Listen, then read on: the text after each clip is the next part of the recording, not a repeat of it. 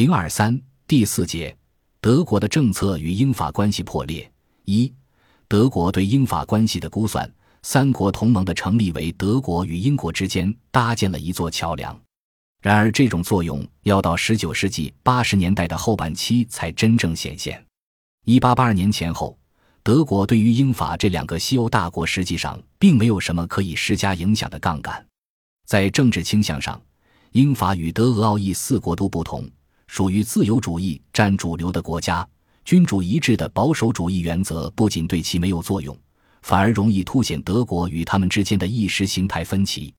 在战略利益上，法国与德国在欧洲大陆存在着不可调和的矛盾；英国与德国没有根本的冲突，但也没有多少利益交集，对德也没有太多需求。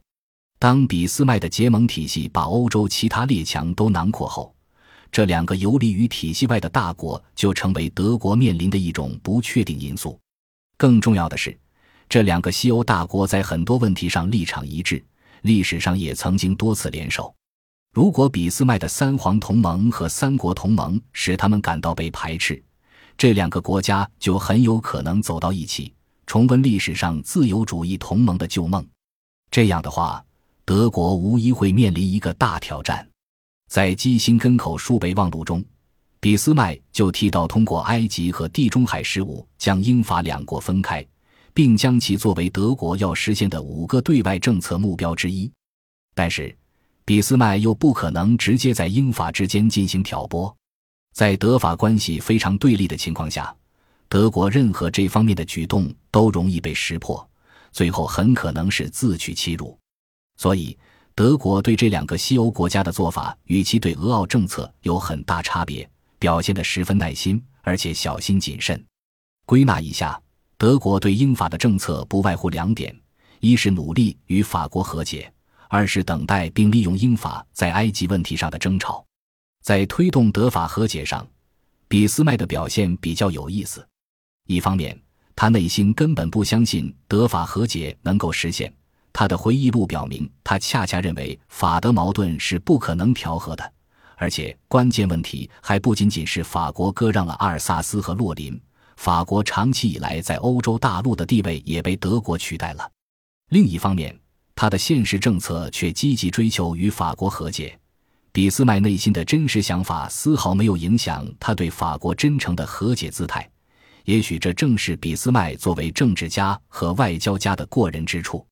一八八二年六月，俾斯麦曾对法国驻德大使库塞尔说：“我要的是息事宁人，我愿意言归于好。我们没有任何道理去想方设法伤害你们，我们倒是处于还欠你们一笔补偿的地位。”在实际行动中，德国也确实体现出对法国的照顾，特别是在获取殖民地问题上。一八七七年，英国倡议对摩洛哥进行改革，以便使摩政府更加独立。从而有能力帮助英国保证直布罗陀海峡的通航，但法国的意图却是使摩洛哥保持这种衰弱的状态，以便有朝一日可以吞并它，因而坚持反对英国的倡议。一八八零年，按英国的提议，欧洲列强在西班牙马德里召开大会，讨论摩洛哥的改革问题。在会上，德国一改原先支持改革的立场，转而大力支持法国。并联合了奥匈共同行动，最终使英国的改革提议被大会否决。另外，在法国和意大利争夺突尼斯时，德国也明确支持法国，确保法国在争夺中获胜。然而，在法国人看来，俾斯麦这种和解政策的意图过于明显，那就是将法国的注意力从被割让的阿尔萨斯和洛林引开，使法国不再考虑复仇战争。不过，法国即使识破了俾斯麦的意图也没有办法，因为德国的结盟政策已经使法国在欧洲事务中陷于孤立。要想有所作为的话，只能在海外殖民的方向上行动。这样造成的后果是，法国越是向海外殖民方向发展，它与当时最大的殖民帝国英国之间的矛盾与冲突就越多，重温自由主义同盟就越不可能，而德国则享有充分的回旋余地。当然，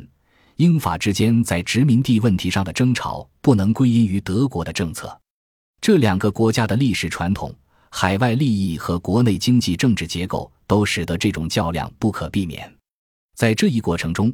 俾斯麦只是一个善于等待时机、善于利用时机的大师，使事件朝着对德国最有利的方向发展。